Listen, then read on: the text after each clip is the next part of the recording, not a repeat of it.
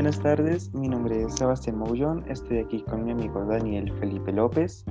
Hoy les vamos a hablar sobre eh, las protestas del Medio Oriente y el Norte de África del 2011 y las vamos a comparar con la situación actual de, del mayo del 2021 acá en Colombia. Entonces, Daniel, ¿qué nos puedes decir sobre lo que conoces sobre las manifestaciones del 2011 en el mundo árabe? Hola Sebastián, gracias por, por invitarme. Lo que conozco fue que eh, iniciaron en, si no estoy mal, en Túnez, en el norte de África. Fue un estallido social que se fue expandiendo por varios países de esa región y de la península arábiga. Eh, fue una reacción a esos periodos de dictadura que habían permanecido durante varias décadas y esos resultados fueron mixtos. En algunos casos sí hubo o ha habido una transición a la democracia, en otros casos em, lo único que ha sucedido es estallido de guerras civiles o también eh, un cambio de líderes autoritarios eh, en algunos de estos países. Eh, gracias, Daniel. Sí, en efectivo tienes razón. Las descontentas sociales principalmente venían por ese carácter casi autocrático que tenían ciertos mandatarios del Medio Oriente y el norte de África. Por ejemplo, Hosni Mubarak, Muammar al-Gaddafi. Tenemos el caso de Siria. Y bueno, entonces eh, no sé si tú recuerdas, pero por ejemplo en el caso de Egipto vimos una gran movilización que se dio por las redes sociales, que es un algo creo que interesante con lo que está pasando aquí en Colombia. Mm, ¿Cómo puedes cómo catalogar ese impacto de las redes sociales en la movilización popular, tanto en lo que fue Egipto como lo que ha sido hoy en Colombia?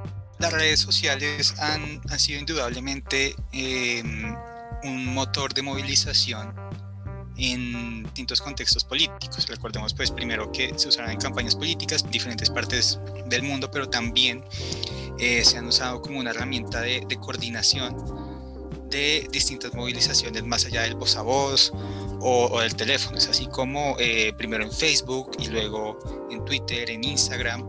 Estas redes sociales han servido para aumentar el poder de convocatoria de, de las manifestaciones y también eh, han servido para darle más visibilización en el sistema internacional.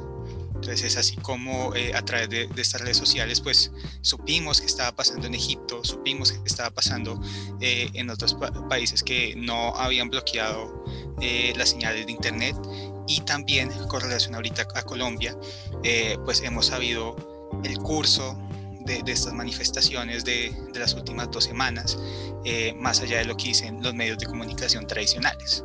Exacto, ¿no? Eh, yo por lo que he recordado y por lo que he estudiado, pues tuviste también que en Egipto hubo un bloqueo a estas como eh, redes de comunicación, sobre todo en Facebook y Twitter. estas dos semanas ha habido reportes, sobre todo en la ciudad de Cali, donde se han presentado como las protestas más grandes de como esa censura en, los medios también, pues lo que tú dices, los medios tradicionales han procurado como no hablar del tema, sobre todo las violaciones de derechos humanos. Pero pasando como al tema político, por así decirlo, ¿tú crees que la actual administración pueda llegar a realmente tener como un desenlace similar en algunos de los casos. Por ejemplo, déjame recordar de que en Egipto se ha permanecido como esa autocracia en la figura de juntas militares, de gobiernos eh, sin participación democrática, o por ejemplo el caso de guerras civiles como en el caso de Bashar al-Assad en Siria, donde él sigue aferrado al poder a pesar de una cruenta guerra que ha dejado millones de personas eh, migrantes alrededor del mundo o por ejemplo en el caso de Túnez, que ha sido como ese ejemplo de éxito de revolución, donde el gobierno de Túnez efectivamente logró como hacer como una especie de transición en algunas funciones sociales, una apertura un poquito más democrática. ¿Tú cuál crees que puede ser el desenlace acá en Colombia en comparación a lo que pasó ese año?